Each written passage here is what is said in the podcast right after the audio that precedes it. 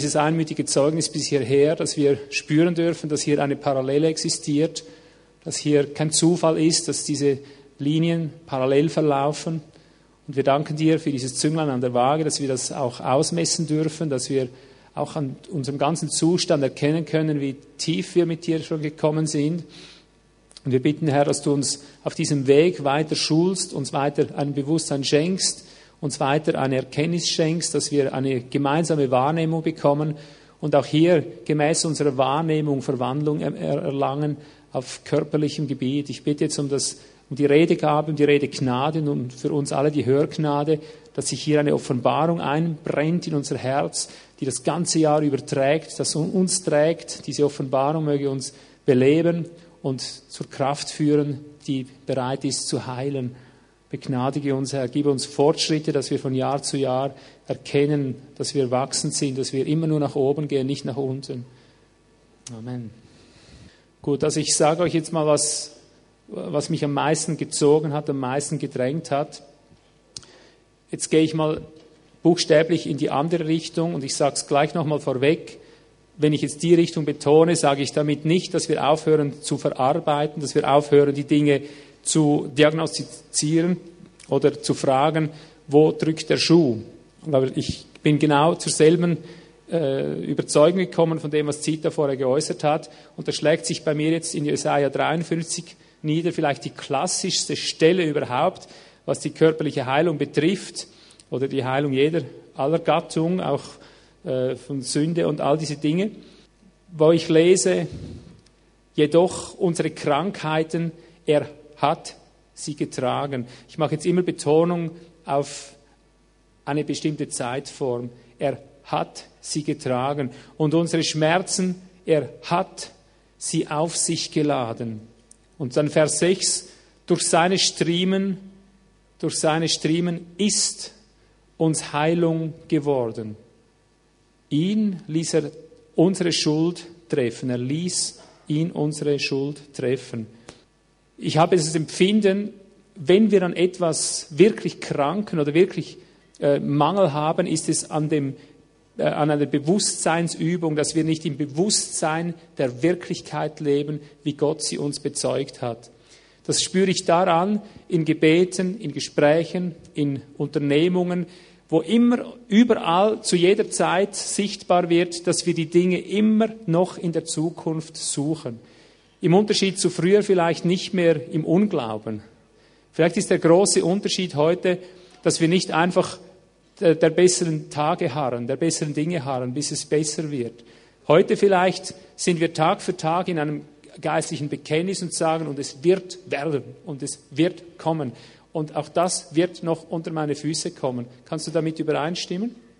Das ist etwas sehr Fortschrittliches, wenn wir das so wenn wir das so proklamieren können, im Gegensatz eben vielleicht zu früher, wo man ständig irgendwo gar keinen Glauben mit drin hatte, wo das einfach so an einem äh, geschah, man wurde einfach so mitgezogen oder man lag da am Boden und hat keine Fortschritte gemacht. Immerhin ist hier ein Bekenntnis. Aber was ich fast nicht, fast nicht zu hören bekomme, ist das, was hier jetzt in Wahrheit geschrieben steht. Dass das Bewusstsein, dass etwas ist, bereits ist, dass man nicht mehr suchen muss, um es dann eins zu haben, sondern dass man in einem Bewusstsein lebt, dass das Vergangenheit ist. Das empfinde ich mangelt ganz gewaltig. Das ist der Kaliummangel, wenn ich es mal vergleiche mit der Pflanzenkunde. Und äh, wenn ich doch lese, äh, eben das, das äh, Paulus in 2. Thessalonicher 5,23 Wert darauf legt, dass wir ganz Beloste sind, also dass wir in, nach Geist, Seele und Leib unversehrt, völlig unversehrt sein sollen im Tag seiner Ankunft. Also wenn, wenn Jesus kommt, erwartet er bis dahin eine komplette Unversehrtheit. Dann merke ich, dass äh, da müssen wir, da müssen wir einen, einen neuen Hebel finden. Und das ist mein Empfinden, worin es liegt. Wir müssen das Leben in vollendeter Ver, äh, Vergangenheit. Ja, Leben in vollendeter Vergangenheit. Und zwar das, was in der Zukunft liegt. Jetzt bekommst du vielleicht einen Knopf, aber das ist der entscheidende Satz heute. Ich muss das, was vor mir liegt, was vor mir steht oder vor mir liegt, als vollendete Vergangenheit akzeptieren. Vielleicht schreibst du dir diesen Satz mal auf. Ich glaube, darin liegt der Hauptschlüssel, warum wir schwer Fortschritte machen, warum wir immer wieder um den Punkt drehen. Und jetzt rede ich mal nur, wie gesagt, die geistliche Linie an. Das stellt jetzt nicht das andere in Frage, dass man Dinge äh, aufarbeiten muss. Das lassen wir jetzt einfach mal. Jetzt geht es nur um die geistliche Grundhaltung, die Haltung unseres Glaubens, das Stellen unserer Glaubensantenne. Ich sage den Satz nochmal. Ich glaube, das ist der Schlüsselsatz. Ich muss das, oder wir müssen das, was vor uns steht, ich muss das, was vor mir steht, also als Zukunft, das, was in der Zukunft noch vor mir steht oder vor mir liegt, muss ich als vollendete Vergangenheit erkennen oder akzeptieren. Und ich glaube, darin ist der Schlüssel eines wirklich geistlichen Fortschritts. Warum? Weil es die Wahrheit ist. Ich habe ganz äh, äh zufällig habe ich einen, einen Satz gelesen in irgendeiner Zeitschrift, die genau bestätigt, dass die Welt jetzt hinter eine interessante Entdeckung kommt. Also die Wissenschaft äh, macht sich an das Thema Zeit heran.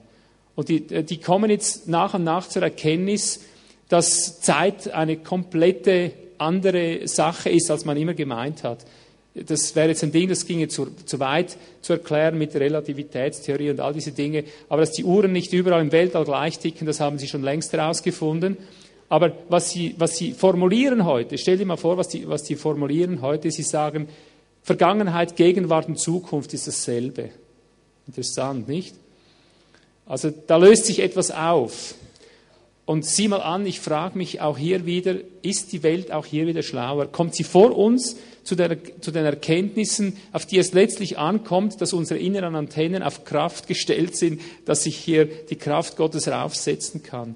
Denn wenn wir die Schrift lesen, das ist uns eigentlich bekannt, stellen wir genau das fest, was wir jetzt vorher gelesen haben. Wenn wir heute 2007, bald 2008 haben, lesen wir in der Schrift, jedoch unsere Krankheiten, er hat sie getragen. Ja, betrifft mich jetzt das oder betrifft mich das nicht? Muss ich jetzt sagen, Herr, trage meine Krankheit? Muss ich im Bewusstsein leben, ich bin krank? Aber jetzt muss einer kommen, der mir die Krankheit abnimmt. Ist das die Wahrheit? Oder heißt es, die Krankheit ist getragen? Auch die noch kommt, die Krankheit, die ist getragen. Jetzt berühren wir auf der einen Seite ein altes Gedankengut, das unter Christen nicht äh, neu ist, überhaupt nicht neu, aber doch neu in dem Sinn, weil das als Offenbarung immer wieder verloren geht. Ich erlebe zunehmend die Heilige Schrift so, dass Gott uns in eines hineinerziehen möchte. Thema Zeit erzieht er uns buchstäblich da rein, dass die Zukunft Vergangenheit sein muss in unserem, in unserem Herzen. Warum? Weil er die Zukunft in der Vergangenheit schon fix fertig geregelt hat. Weil alles, was bei uns in der Zukunft noch kommen kann, was heute ist und was in der Zukunft noch kommen kann, eine absolute Regelung in der Vergangenheit äh, schon äh, bekommen hat. Das musst du mal gut drüber nachdenken, über diese Sätze und sie einmal bewegen in, in deiner Stille. Ich nehme jetzt das Beispiel äh, von Markus 11, Vers 21, das ist ja, ich würde sagen, der Standard in dieser Frage. Äh, das, da geht es um das Gebet, wie äh, Jesus uns beten gelehrt hat. Aber ich möchte zeigen, wo, wo das eigentlich ansetzt und was er eigentlich den Jüngern hier beibringt. Dieser, diesem Text voran ging die Tatsache, dass Jesus essen wollte vom Feigenbaum, da war nichts dran und dann hat er den Feigenbaum verflucht. Petrus fragt, als sie vorbeiliefen am nächsten Tag, der ist total verdorrt sagt er, warum das? Wie kam es, dass der so schnell verdorrt ist? Und dann diese Antwort, die uns eigentlich verblüffen sollte. Was antwortet man, was würdest du antworten, wenn, wenn, wenn dich der Petrus fragt, was, warum ist er so schnell verdorrt? Soll ich ihm auch sagen, was ich wahrscheinlich antworten würde? Ich würde wahrscheinlich sagen, habe ihn verflucht. Oder? Das wäre doch eigentlich eine Antwort. Was hat er denn gemacht? Warum ist er verdorrt? Weil er ihn verflucht hat, stimmt das? Aber achte mal, wie Jesus antwortet. Er sagt, warum ist das geschehen? Jesus sagt nicht, weil ich ihn verflucht habe, sondern habt Gottes Glauben. Ist das nicht eine interessante Antwort?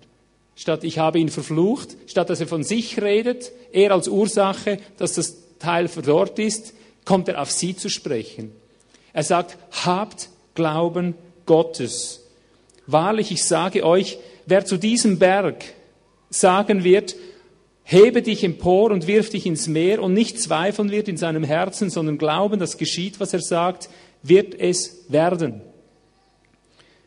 Hier ist eine kleine Revision nötig. Aber bevor ich die mache, möchte ich ganz kurz äh, rübergehen in den Text, dort zu Vers 14. Dort hat sich das nämlich ereignet. Dort sehen wir, wie Jesus den äh, Baum verflucht hat.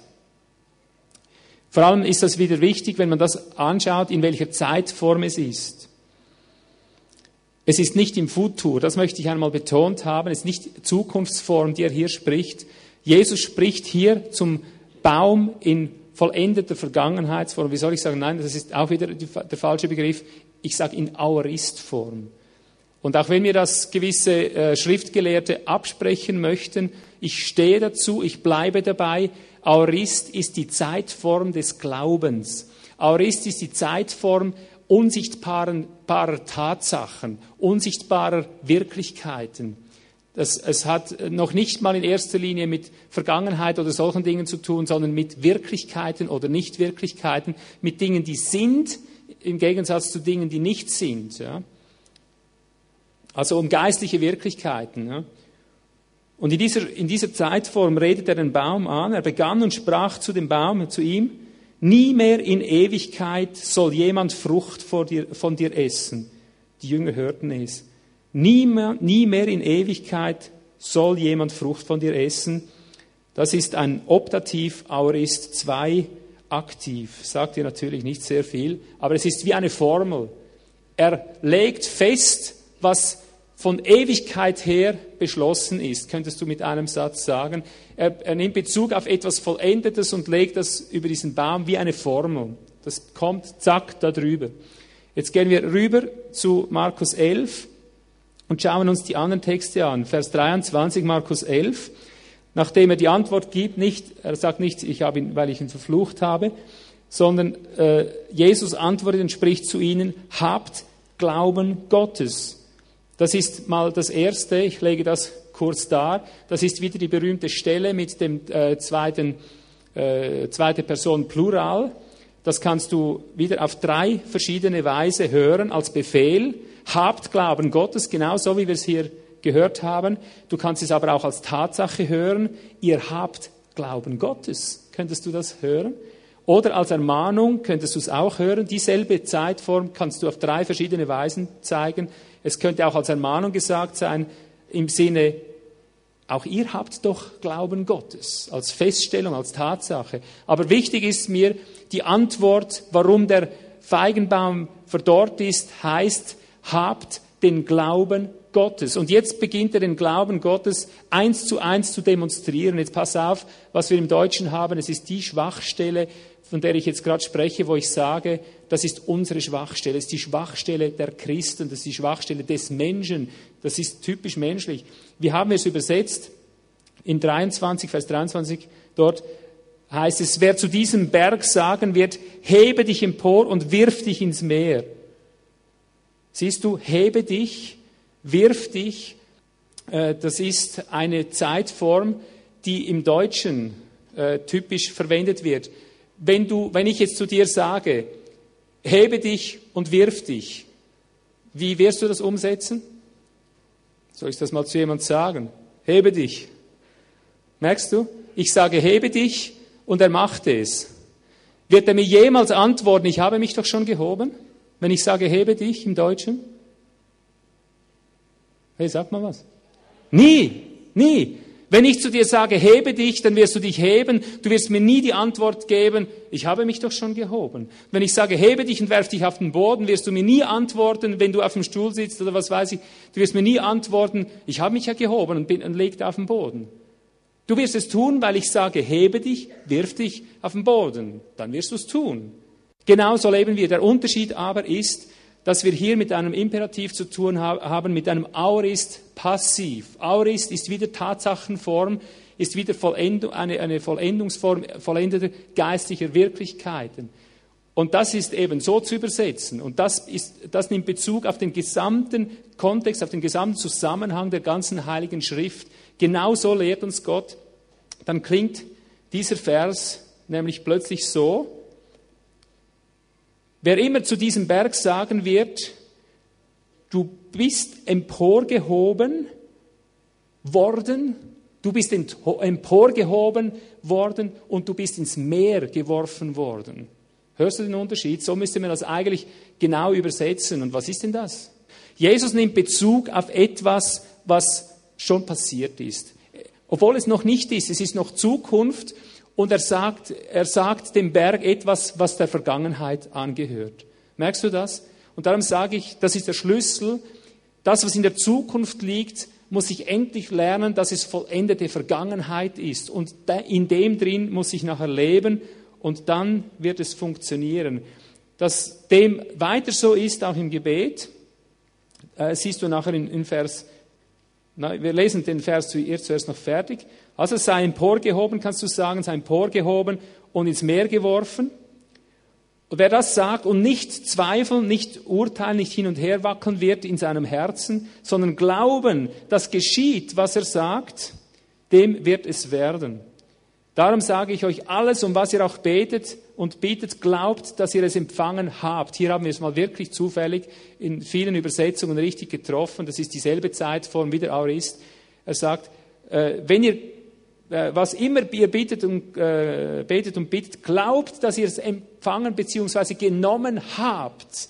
Und dann wird es euch entstehen, dann wird es euch werden, dann wird es auch funktionieren in der Zukunft. Aber es ist gebunden daran, dass ich mich zwinge, ich sage es jetzt ein bisschen menschlich, dass ich mich, mich zwinge, in der vollendeten Tatsache zu leben. Wenn ich jetzt sage vollendete Vergangenheit, dann werden wir Schriftgelehrte ins, ins, ins Kreuz fahren und sagen, für das gibt es andere Zeitformen. Aber ich rede von vollendeten Tatsachen. Und die vollendeten Tatsachen, die sind zeitlos. Und der Aurist heißt ja der Zeitlose. Das ist eine zeitlose Form. Du kannst einen Aurist in der Zukunft schreiben, du kannst in der Gegenwart oder der Vergangenheit finden. Und das ist, das ist mir wichtig. Jesus nimmt eine vollendete Tatsache, eine vollendete geistliche Wirklichkeit, stellt sie drüber und sagt, und jetzt wackle nicht in deinem Herzen. Erwäge es nicht, berechne es nicht, zweifle nicht daran, bleib jetzt stur in dieser Linie und, und schau die Sache so an, wie sie ist und alles andere verleugne und dann, siehst du, so hat er die Frage beantwortet, warum ist der Feigenbaum verdorrt so schnell? Er sagt, habt den Glauben Gottes, habt Glauben Gottes. Und dann werdet ihr fertige Tatsachen über Dinge sehen. Ich, ich, ich sage jetzt halt einmal vollendete Vergangenheit. Ich sage vollendete Tatsachen sehen, die in der Zukunft liegen. Und dann werden sie, weil man sie, sie richtig, äh, richtig äh, gewahrt. Wir haben es ja heute gelernt, gelernt, wenn wir unsere Wahrnehmung dementsprechend, wie wir die Wahrnehmung hinauf neu machen, dementsprechend werden wir verwandelt. Stimmt das? Und das ist ein Hinauf neu machen. Da musst du sagen, das existiert hier unten gar nicht. Da muss ich hinauf. Das ist ein Denken, das kenne ich hier auf der Erde nicht. Aber siehst du, die Wissenschaftler kommen langsam dahinter, dass rein von der Zeit her etwas nicht stimmt, wie wir es immer gemeint haben, dass Vergangenheit, Gegenwart, Zukunft eine Einheit bilden dass, dass, dass man das ganz neu interpretieren muss. Jetzt haben sie einen riesen Gewickel, weil sie der Sache langsam auf die Spur kommen.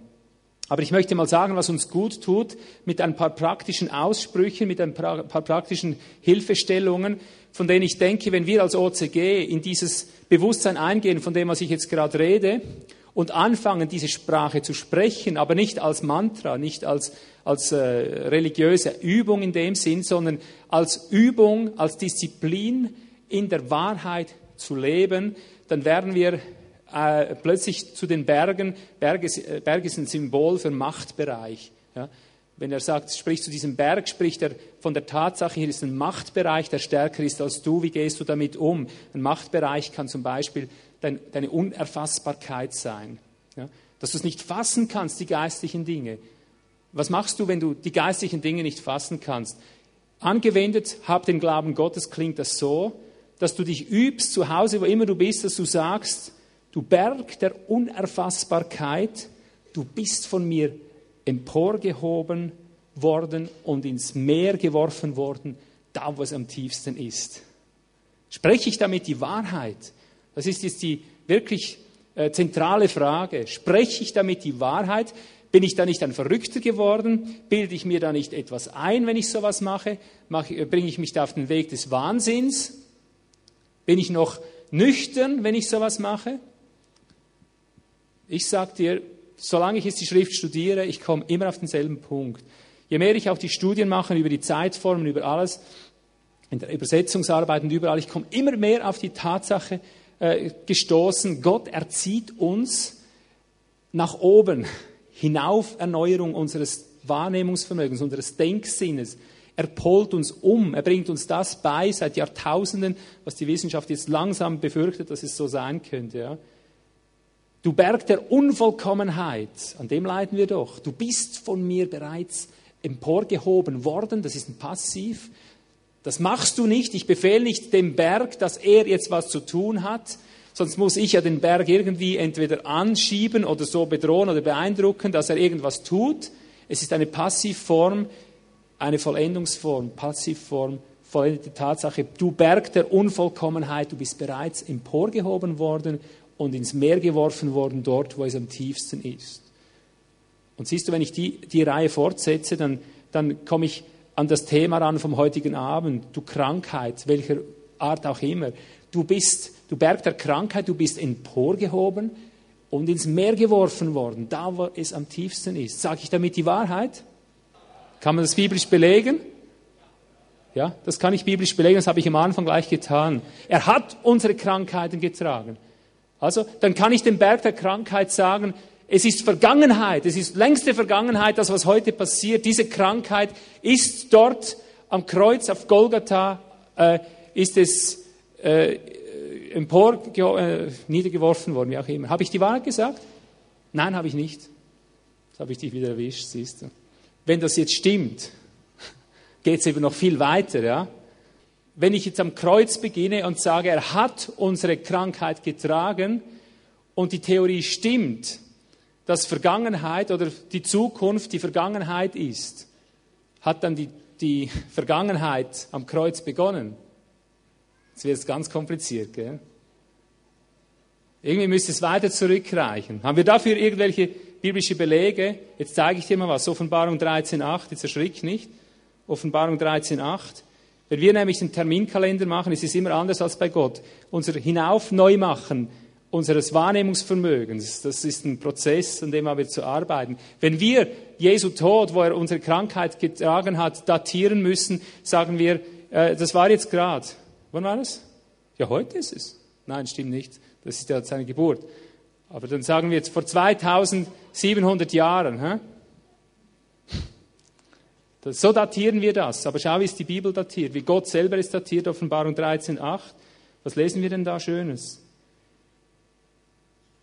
Und alle, die auf, Erde, auf, der Erde wohnen, werden ihn anbeten. Jeder, dessen Name nicht geschrieben ist im Buch des Lebens des geschlachteten Lammes von Grundlegung der Welt an. Hörst du das? Wann ist das Lamm geschlachtet worden? Von, von Grundlegung der Welt an. Also, ich sag mal, wo es noch keine Zeit gab, wo das, das die Zeit einfach nicht existierte. Dort wurde das Lamm geschlachtet, steht hier geschrieben. Ja, was müsste das zufolge heißen? Wenn, wenn er unsere Krankheit getragen hat, nicht am Kreuz, sondern das ist schon vollendete Tatsache, bevor es äh, die Welt gegeben hat, dann müsste es ja so sein, dass ich mich auch nicht erst 1977 bekehrt habe. Könnte das sein? Finden wir sowas in der Bibel? Schauen wir mal, Epheser 1,3, da wird es ganz heiß. Das ist wirklich, das sind Dinge, du, was lesen wir denn hier? Epheser 1,3. Gepriesen sei Gott, der Vater unseres Herrn Jesus Christus. Er hat uns gesegnet mit jeder geistlichen Segnung in der Himmelswelt. Äh, in Christus. Gleich wie er uns, oder wie er uns in ihm auserwählt hat vor Grundlegung der Welt. Siehst du? Wir haben den Leuten immer erklärt, was der Unterschied ist zwischen berufen sein und auserwählt sein. Wir haben ein Haus hingezeichnet und haben eine Tür gemacht bei dem Haus und oben an der Tür hing ein Schild, da hieß es berufen. Und wir haben gesagt, berufen heißt, alle sind berufen, alle dürfen durch die Tür eingehen. Was ist erwählt? Dann haben wir das so vorgemacht. Dann geht man zu diesem Haus, wo oben das Schild he äh, heißt berufen. Ich öffne die Tür, ich gehe nach innen, schließe die Tür zu, kehre mich um und dann steht hier ein Schild auserwählt. So haben wir das immer erklärt. Was ist der Unterschied zwischen äh, berufen und auserwählt? Und das stimmt natürlich. Menschlich betrachtet stimmt das ganz genau. Dann bin ich 1977 in die Auserwählung gekommen, weil ich mich dort der Berufung gestellt habe. Ich bin eingegangen durch die Tür und habe meine Erwählung festgestellt. Aber hier steht, ich wurde vor Grundlegung der Welt erwählt. Siehst du? Das sind Dinge, ich möchte die einfach betonen, um uns die Angst zu nehmen, äh, das, was zukünftig ist, als vollendete Tatsache zu akzeptieren. Dass ein, eine um, ein um, Polarisierungsprozess, eine Metamorphose können wir es jetzt auch nennen, dass eine Metamorphose zuerst in unserer Wahrnehmung stattfindet, dass ich merke, Moment, ich dachte immer, ich würde in der Wahrheit leben. Wenn ich sage, Jesus, äh, äh, das Lamm wurde geschlachtet vor 2000 Jahren, jetzt, jetzt merke ich plötzlich, das ist ja gar nicht die Wahrheit. Entweder ist es die Bibel die Wahrheit und die sagt, von Grundlegung der Welt an ist das Lamm geschlachtet worden, oder er wurde dort geschlachtet. Dort wurde es einfach sichtbar, das war alles. Ja. Geschlachtet war er vorher, das war Tatsache. Drum wurde er geschlachtet, weil er geschlachtet wurde weit vorher. Ja. Und dann äh, merke ich plötzlich, bekomme ich eine, eine neue Beziehung, ein, ein äh, neues Verständnis äh, von dem, was Gott äh, unter Verleugnen versteht. Ja. Plötzlich merke ich, was Verleugnen eigentlich bedeutet. Ja. Verleugnung ist eine biblische Lehre, aber wie habe ich die bis jetzt verstanden? Ich soll mich selbst verleugnen. Weißt du, wie ich es heute verstehe? Ich möchte das andere damit jetzt nicht endgültig äh, eliminieren oder so. Ich möchte immer das Alte lassen und das Neue hinzufügen. Aber wenn das stimmt, was die Heilige Schrift sagt, im Gesamtkontext, sieht für mich die biblische Lehre der Selbstverleugnung so aus. Fleisch ist eine Lüge. Verstehst du? Mein altes Wesen ist eine Lüge. Warum? Weil es mitgekreuzigt worden ist. Ja, war ich damals auf der Welt. Von, ja, da ruft's dahinter. Von Anbeginn der Zeit ist das passiert, bin ich mitgekreuzigt worden, ja. Aber jetzt sagt der, der gesunde Menschenverstand, sagt mir, hey, jetzt musst du einfach aufpassen. Hey, ich lebe im Fleisch, Bruder. Schau mich an, kneif mich. Komm mal mit mir mit und schau, was ich im Verborgenen mache, wenn das kein Fleisch ist. Dann sage ich, kein Wunder, lebe nur weiter in der Lüge. Lebe weiter in der Lüge. Wir sind mit Christus gestorben. Fleisch ist eine Lüge. Folge dessen. Entweder lebe ich in der Wahrheit, dass ich mit ihm gestorben bin und akzeptiere das und weiß damit, ich habe damit die Befugnis, mit ihm auferweckt zu werden.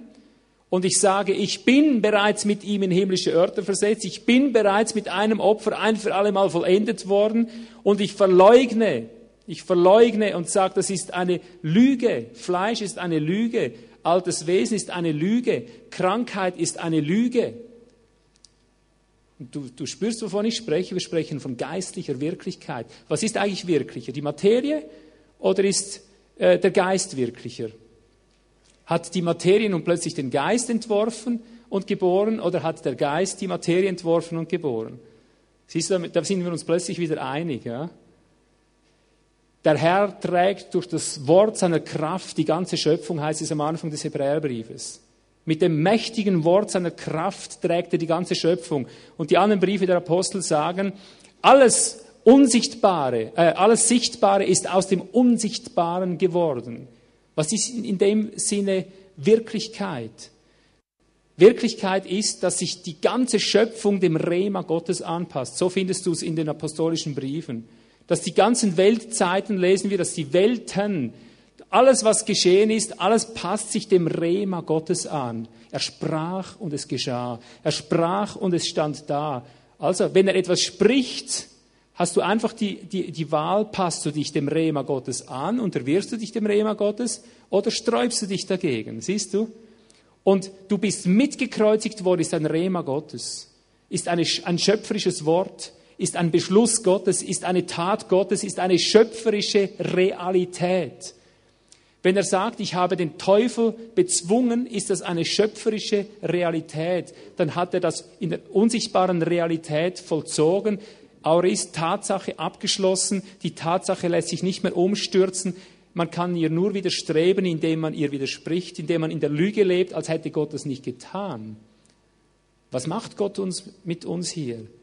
Er spricht die Dinge, wie sie sind, er schafft sie, vor Grundlegung der Welt hat er alles fertig gemacht, er hat den Teufel genommen, er hat ihn gebunden und ins, ins, in, äh, ins Verlies gestoßen. Ich finde neuerdings diesen Begriff nicht mehr. Wie heißt er?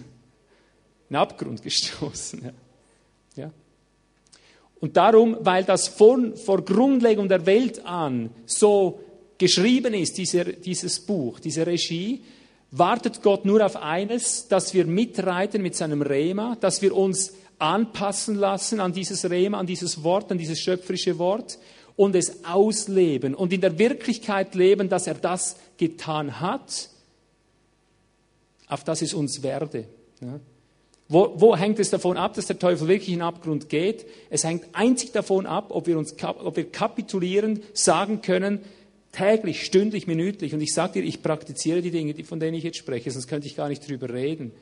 Ich weiß nicht, wie oft der Teufel das schon hören musste von mir, dass ich ihm einfach ganz klipp und klar sagte, du weißt, dass du unter meinen Füßen bist. Du weißt, und das sage ich in Krisenstunden, verstehe das richtig? Ja? Das sage ich dann, wenn ich nicht mehr weiter kann, wenn mir der, der, der, die Lüge im Kopf sagen will, das existiert alles gar nicht, dann sage ich, du weißt, dass du im Abgrund gebunden bist für tausend Jahre bist du da unten gebunden. Du weißt, jetzt könnte ich es mit anderen Worten sagen, dass das geschrieben steht. Du weißt, dass das dein Los ist. Du weißt, dass das mein Erbrecht ist. Du bist unter meinen Füßen. Du bist im Abgrund gebunden für tausend Jahre, bevor du in den Feuersee geworfen wurdest. Ich lese ihm eigentlich das Drehbuch vor, verstehst du? Und ich sage, hey, ich bin Teil der Verwirklichung dieses Drehbuches. Das ist geschrieben, das können wir nicht ändern. Du weißt, dass du für tausend Jahre gebunden bist und bleibst, bevor du in den Feuersee geworfen wurdest. Du bist da schon drin. Du hängst da voll drin, du kommst da nicht raus. Du kannst die Regie nicht ändern. Aber ich bin dazu da, um Gott die Ehre zu geben, um in dieser Wirklichkeit, um in dieser Neuschöpfung drin. Ich bin eine neue Schöpfung. Teufel, kannst du ihm sagen, ich bin eine neue Schöpfung. Ich bin das Wort des Herrn. Der Herr hat gesprochen und darum gibt es mich. Warum bin ich da? Ich bin da, um dir zu sagen, dass ich die Verwirklichung dessen bin. Und weil ich in der Wirklichkeit lebe, nicht sträube mich wie du, ich kapituliere unter die Worte des Herrn. Er hat das gesagt. Weil ich darunter kapitulierend in seiner Wahrheit lebe, ereignet sich das jetzt an dir. Kannst nichts machen. Solange ich mich füge der Wahrheit, die Lüge Lüge nenne und die Wahrheit Wahrheit, so wie es wirklich ist, Solange wirst du sehen, dass, du, äh, dass das jetzt sichtbar wird, was schon längst geworden ist. Kann sich nicht dagegen sträuben, es ist so. Es hängt nur davon ab, ob ich in der Wahrheit bleibe oder nicht, ob ich in diesem Bewusstsein bleibe oder nicht. Und das ist für mich das Besondere. Habt Glauben Gottes. Fügt euch dem Wort Gottes, heißt, dass es die Unterordnung ist. Was hat Gott eigentlich gesprochen? Er hat diese Dinge alle gesprochen. Krankheit, du Berg, du Machtbereich der Krankheit, Du wurdest emporgehoben und wurdest ins Meer geworfen, da wo es am tiefsten ist. Ich mache nicht etwas, was noch nicht ist. Ich erinnere an etwas, was geschehen ist und bleibe dabei und lasse keine andere Realität, keine andere Wahrnehmung mehr in meinem Kopf zu. Ist mein Erbrecht, ich bleibe darin. Und dadurch, dass, dass uns der Herr sagt, was immer ihr jetzt betet und bittet in dieser, in dieser Wirklichkeit, ja, um die es geht, was immer ihr da betet, glaubt jetzt, dass ihr es genommen habt und dadurch wird es fest, dann plötzlich spürst du, wie es materialisiert. Das ist der Weg der Materialisierung, dass es Substanz wird. Der Glaube ist, der, ist die Substanz dessen, was man erwartet. Ja?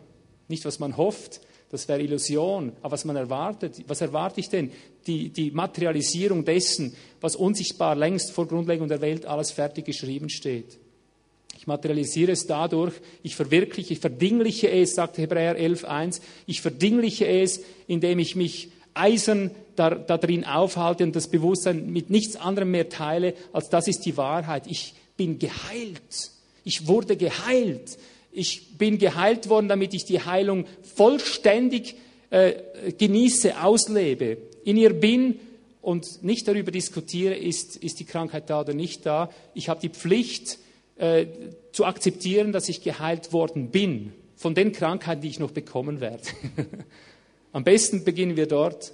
Alles, was noch an mich herankommt an Krankheit, ist dazu da, um festzustellen, ich wurde bereits geheilt, um das zu überwinden, durch die Tatsache, dass ich bereits geheilt wurde, nicht am Kreuz, sondern vor Grundlegung der Welt, weil das so beschlossen ist, dass Gott diesen Segen, alle Segnungen in der Himmelswelt auf mich verordnet hat, auf das ich in sie hineinschlüpfe, mich dafür halte und dem Teufel damit zeige, wie man, wie man gehorcht, wie man in Gottes Wirklichkeit eingeht. Hey, jetzt müsst ihr mal irgendwas machen.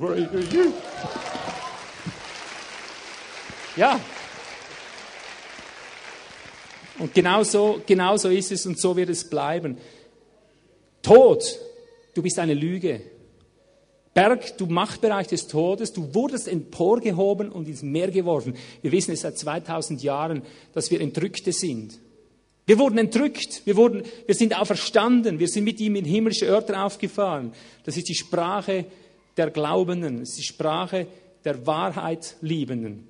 Verwesung, du bist eine Lüge, du bist eine Lüge. Wenn du dich an mich heranmachst, du bist eine Lüge. Gott hat gesagt, Unverweslichkeit wirst du anziehen. Unverweslichkeit sollst du anziehen. Also bist du eine Lüge. Ich muss entscheiden. Ich habe entschieden, du gefällst mir nicht. Verwesung, du gefällst mir nicht. Gott, du gefällst mir. Das, was du sagst, das werde ich tun. Ist wunderbar. Das möchte ich so haben. Ich bin mit auferweckt. Ich bin mitversetzt in himmlische Örter. Und seit ich das bekenne, bitteschön, seit da erlebe ich es. Ich war gottlos wie jeder andere, blind in Dunkelheit, wie jeder andere, nur noch ein bisschen schlimmer. Und dann lehrte mich Gott zu sagen, sprich, ich wurde errettet. Ich habe nie gesagt, äh, in, in, dem Sinn, ich konnte nicht sagen, Herr, errette mich. Ich wusste, dass ich verloren bin. Ja? Aber man hat, man hat das mir so beigebracht, bekenn dich dazu, dass du gerettet wurdest, dass das für dich war. Verstehst du? So haben wir doch alle zum Glauben gefunden. Wir haben uns zu etwas gehalten, was längst passiert ist. Und man hat gesagt, das wurde für dich getan. Und jeder, der sagt, ja, ich, ich bin doch verloren, du siehst doch, dass ich verloren bin, der bleibt auch. Aber der sagt, ich wurde gerettet. Danke, Herr, dass du mich gerettet hast. Sich das gelten lässt, plötzlich beginnt das zu fließen, plötzlich wird es ihm. Das ist plötzlich das, Gene, das, äh, das äh, Genetische im, im, im Griechischen, was entsteht, was einfach genetisch entsteht. Es ist was so Wunderbares. Und wenn der Berg jetzt enthoben wird, das möchte ich nebenbei noch bemerken, damit du auch siehst, was geschieht, wenn wir uns dazu halten, wenn wir die, die Zukunft als vollendete Vergangenheit leben lernen, dann heißt es, du Machtbereich oder du Berg, äh, nehmen wir jetzt mal den Berg des Unglaubens oder des Todesleibes, oder der Schwachheit, nimm was du willst, du sagst Berg des Unglaubens. Du wurdest emporgehoben und ins Meer geworfen, da wo es am tiefsten ist. Weißt du, was, jetzt, was damit passiert, wenn du das umsetzt, wenn du dich fügst der Wahrheit? Weißt du, was geschieht? Weißt du, was das Meer ist? Ich sage dir mal meine Überzeugung, was hier geschieht. Wenn du das umsetzt, das Meer, das sind die Völker, das sind die Nationen, das sind die Ruhelosen, die Haltlosen. Das ist das Meer, die Völkerwelt. Wenn du deinen Unglauben abschüttelst, hat Gott ihm einen Platz gegeben vor Grundlegung der Welt. Er fällt auf die Völkermeere. Er fällt auf die, die nicht glauben möchten, an die Stelle, wo es am tiefsten ist. Das ist so der Ansatzpunkt, da, da äh, beginnt Gott aufzufüllen, weißt du. Und das sind alles Dinge, die können wir alle jetzt schon erleben. Wir, wir gehören teilweise auch zur Völkerwelt, wenn wir im Unglauben sind.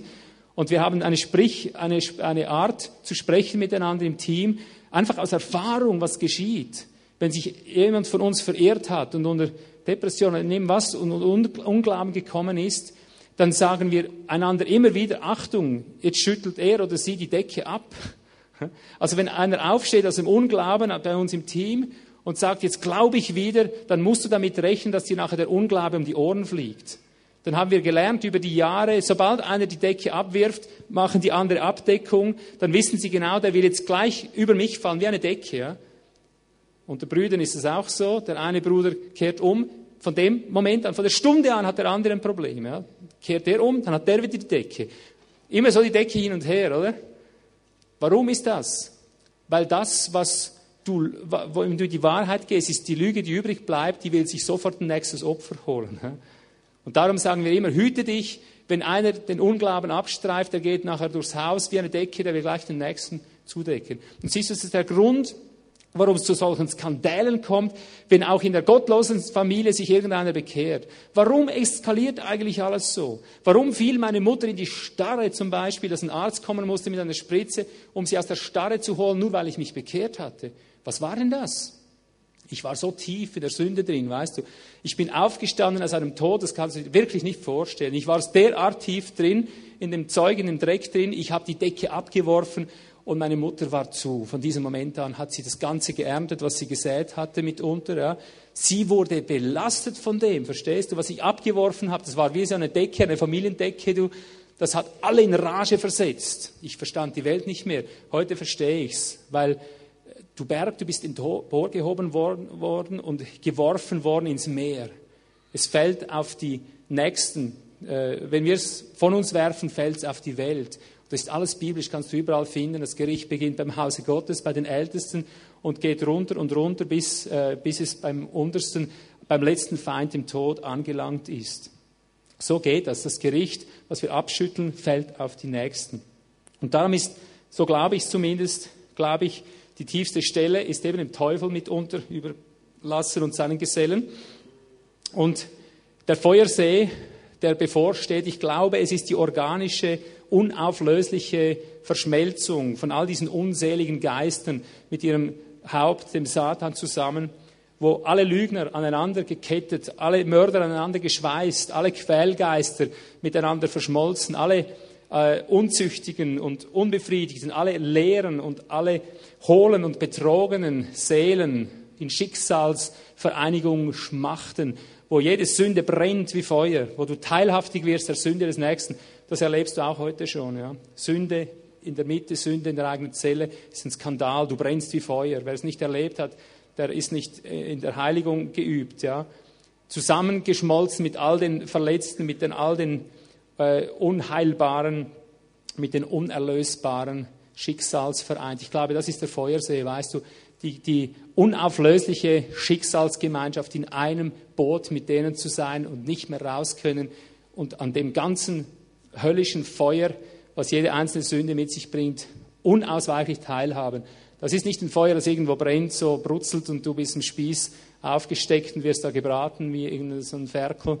Das ist Schicksalsvereinigung unerlöster, unreiner, unheiliger Seelen, böser Seelen, brutaler Seelen, aneinander gebunden sich fühlen, wie, wie sich ein Organismus eben fühlt. Gut, und darum ist mein, mein Empfinden, die Übung geht genau in die Richtung. Das ist der Glaube.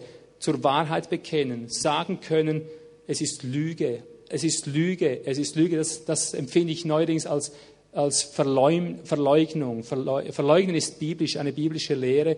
Sagen, das ist Lüge, obwohl du menschlich mit rationellem Verstand sagen musst, aber Fleisch ist doch Fleisch, ist doch da, was willst du denn? Du sagen musst, nein, Moment, Fleisch kam nachher. Und durch das Wort bilde ich die Schöpfung nicht. Die Schöpfung wurde durch den Geist geschaffen. Gott sprach und es geschah. Und auch das ist wieder etwas, das kommt jetzt gerade wieder hoch, auch das ist etwas, was die, die weltlichen Wissenschaftler immer mehr auf den Sprung bringt. Sie stellen fest, dass Materie gar nicht Materie ist. Das, da kommen jetzt alle auf die Runde. Uns hat man noch gelehrt in der Schule, Atom ist das kleinste Ding und so weiter. Jetzt sagen sie, und im Atom macht sich immer noch mal was auf und noch mal eine Dimension auf und noch mal eine.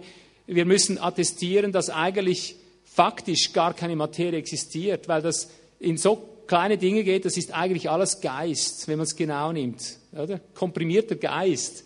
Voilà, voilà. Was ist die Schöpfung? Was bist du? Was bin ich? Wir sind, äh, wir sind gesprochenes Wort Gottes. Es gibt nichts, was nicht Wort Gottes ist. Die Materie ist Wort Gottes. Er sprach, es geschah. Er hält alles zusammen in der Kraft seines Wortes. Ob das Glas ist, ob du das als Mensch bist, ob das Stein ist oder Licht, ist egal. Es wird zusammengehalten in der Kraft seines mächtigen Wortes, heißt es. Und darum glaube ich, ist uns dieses Geheimnis gegeben. Alle Materie ist darum durch das Wort formbar, das es geschaffen, das äh, die Materie ausgerufen hat. Und darum glaube ich, wenn wir in Christus sind, sind wir in Gott. Darum glaube ich, wenn Christus in uns der Lebendige ist und wir sprechen aus ihm, glaube, glaube ich, dass wir die Substanz haben in unserem Geist, in unserem Mund, dass wenn wir sprechen, dass auch die Materie absolut formbar ist, wenn wir nur endlich in die Wahrheit umkehren. Dass wir merken, es gibt keine Materie, die nicht formbar ist durch ein einziges Wort. Es ist nur Bedingung, woher es kommt. Ja? Die Materie unterordnet sich nicht irgendeinem Geist, also wie soll ich sagen, nicht irgendjemand, äh, außer wenn Gott das spricht oder Gott es zulässt zumindest oder Gott steuert, verstehst du? Ich glaube, das ist unsere äh, göttliche Natur und darum sagt uns Jesus in Matthäus 21, 22, alles, was irgend ihr äh, im Gebet, eigentlich heißt es im Hinwünschen, ja, das, das Wort im Griechischen heißt eigentlich hinwünschen, oder? Alles, was ihr irgend hinwünschend, äh, glaubend begehrt, werdet ihr in Besitz nehmen, werdet ihr erfassen, werdet ihr erbeuten. Er sagt, es ist dem Glaubenden nichts unmöglich. Was heißt das nichts? Nichts heißt nichts. Das kann man erst richtig packen, wenn man diese Zusammenhänge einmal überlegt und sich sagt, Materie ist eigentlich gar nicht Materie, es ist Wort Gottes. Die lässt sich von ihm formen, wie er gerade will. Ja? Und das hast du erlebt. Heilungen, was ist es? Er hat beliebig Gliedmassen geformt in einem Nu, weil es ist sein Wort. Er hat gesprochen, es geschah. Er hat die Verwesung in einem Moment verwandelt, es ist nur sein Wort. Er spricht es. Es ist, wenn du träumst und träumst, kannst fliegen. Genauso einfach ist es für Gott. Ja? Er spricht, es geschieht. Du fliegst im Traum, du gräbst dich in den Boden rein. Was hast du schon so Dinge gemacht? Ich mache das manchmal. Ich mache manchmal aus Loopings, richtige Loopings, ja, und dann steche ich im Boden rein wie ein Wurm und grabe mich da durch. Alles solche Dinge. Das sind gute Übungen. Ich möchte nur sagen, damit, wenn, wenn unsere Wahrnehmung hinauf neu gemacht wird, dann können wir das plötzlich packen, dann ist es für uns so logisch, äh, wie nur irgend möglich ist, dass du auch irgendwann eben äh, die Verheißung packen kannst. Warum sagt Jesus zu einem toten Kind, lass es, es schläft? Weil es schlafen sieht, weil das seine Idee ist, weil das seine, äh, seine Entscheidung ist. Das schläft jetzt. Das ist ein Gedanke Gottes, das ist ein Wort Gottes, also ist es so. Das Kind ist tot, er sagt, nein, es schläft und schon schläft es. Da braucht es nur noch aufwecken. Er bleibt in dieser Wirklichkeit, weil es schöpferisch denken, schöpferisch sprechen ist. Er formt das Kurs. Der Tod ist weg, die Verwesung ist weg, das Teil steht auf und es lebt, oder? Das ist etwas wirklich Kostbares. Ja? Also ich muss, muss die ganze Sache jetzt abschließen.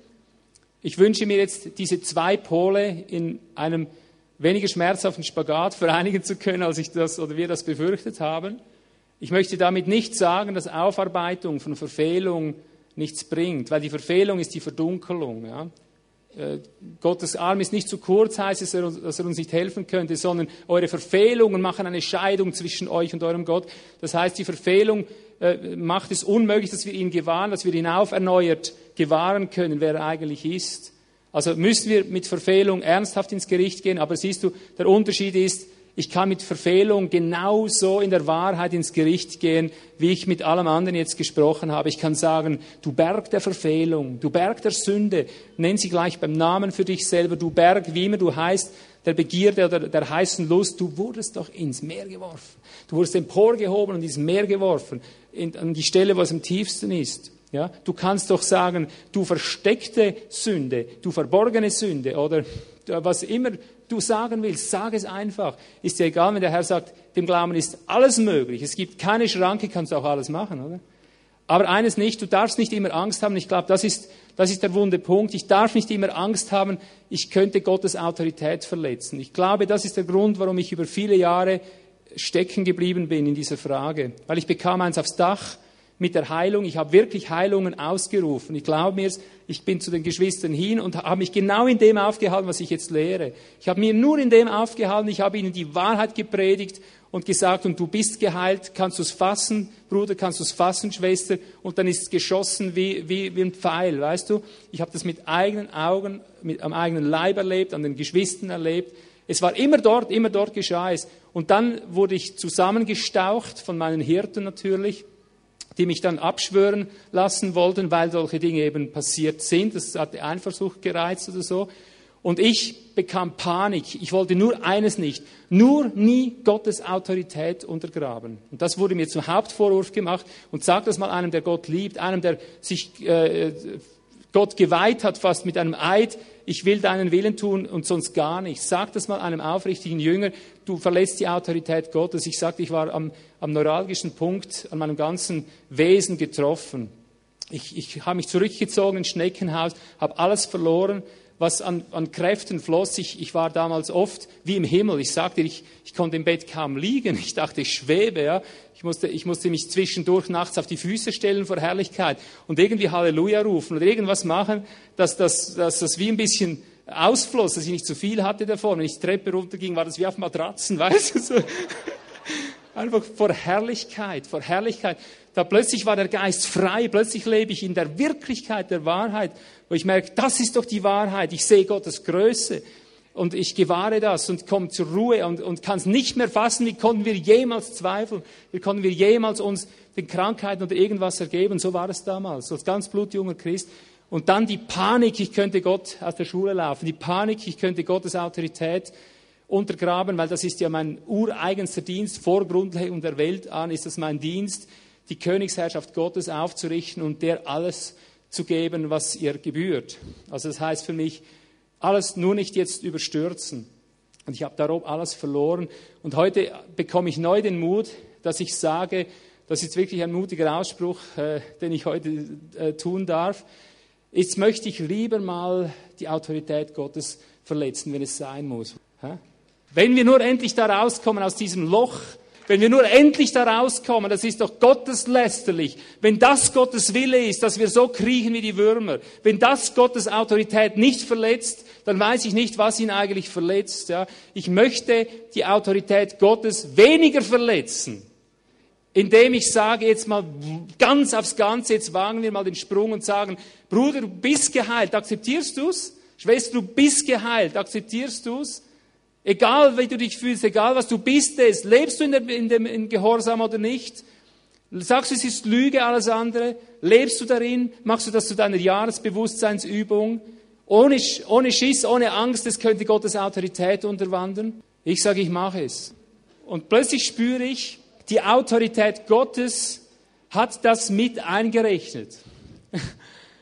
Sie hat es mit eingerechnet, dass er uns, er war es ja, der uns sagte, was irgend ihr, alles, was irgend ihr äh, beansprucht, betet, packt es jetzt, lebt im Bewusstsein, dass es euch gehört und das ist es, dass ihr schon habt. Wenn Gott in seiner Autorität das mit eingeschlossen hat und ich grundsätzlich ein Herz habe, in, seinem, in seiner Führung zu leben, dann darf ich das jetzt einfach mal ausprobieren. Ja? Einfach schonungslos und sagen, so hat Gott die Welt geschaffen. Er hat mir 100% Freiheit gegeben, Mist zu bauen. Ich kann heute, wenn ich will, eine Bombe basteln und irgendwen in die Luft sprengen. Das hast du ja Beweis genug. Das lässt Gott zu. Er hat uns 100% äh, Autorität gegeben, die Dinge zu nehmen, zu experimentieren, auszuprobieren. Aber auf der anderen Seite lehrt er uns dabei, dass wir 100% von seiner Autorität abhängig sind. Das ist beides. Es ist beides komplett frei, komplett angebunden. Und irgendwann merken wir, dass das komplett angebunden, das komplett frei ist. Auch das kehrt sich auf den Kopf. Ja. Grundsätzlich, wenn wir auf die Sprünge kommen wollen, glaube ich, müssen wir es mit Petrus halten. Das war seine Predigt. So sagt es die alte Kirchengeschichte. Petrus wusste nur immer eins. Johannes sagte immer, liebet einander, liebet einander. Petrus sagte immer, hört eines. Alles, was oben ist, ist unten. Und alles, was unten ist, das ist oben. Merkt euch das. Alles, was hinten ist, das ist vorn. Und das vorne ist das hinten. Das wäre jetzt eine ganze Predigt, aber ich, ich mache die jetzt nicht. Ich werde mal sicher darüber predigen, ich hatte es sogar irgendwann vor. Aber das war Petrus Predigt, er sagte, du musst es einfach seitenverkehrt sehen, dann hast du es richtig. Ja? Und das war, äh, wie man sagt, der Grund, warum er sich am Kreuz auf den Kopf stellen ließ. Das war seine letzte Botschaft. Ich glaube, er sagt es mit hochblauem Kopf. Äh, ich glaube, ich hatte es nochmal den Leuten klar gemacht. Vergesst das Bild nicht. Unten ist oben, oben ist unten. Das war seine Message bis zur letzten Stunde, weil er gemerkt hat, wir müssen die Dinge anders sehen, hinauf neu machen, machen der, der, der Wahrnehmung. Und das ist der Weg. Also ich glaube, wenn wir das jetzt einfach mal üben, wir ergreifen das Geheiltsein, einfach so, wie wir es heute gehört haben, akzeptieren alles andere nur noch als Lüge und als gar nichts und bleiben in dem Bewusstsein, weil es so geschrieben ist, weil es so gemacht ist Und allgemein lernen wir in diesem, was äh, Zukunft ist, ist, ist äh, geschaffene Vergangenheit oder wie soll ich sagen, ist Tatsachenform. Wenn wir die Übung machen, ich glaube, haben wir den Glauben am rechten Fleck und dann will ich mal schauen, ob nicht ein Rutsch geht. Bin ich mal gespannt aufs nächste Jahr. Okay, Amen.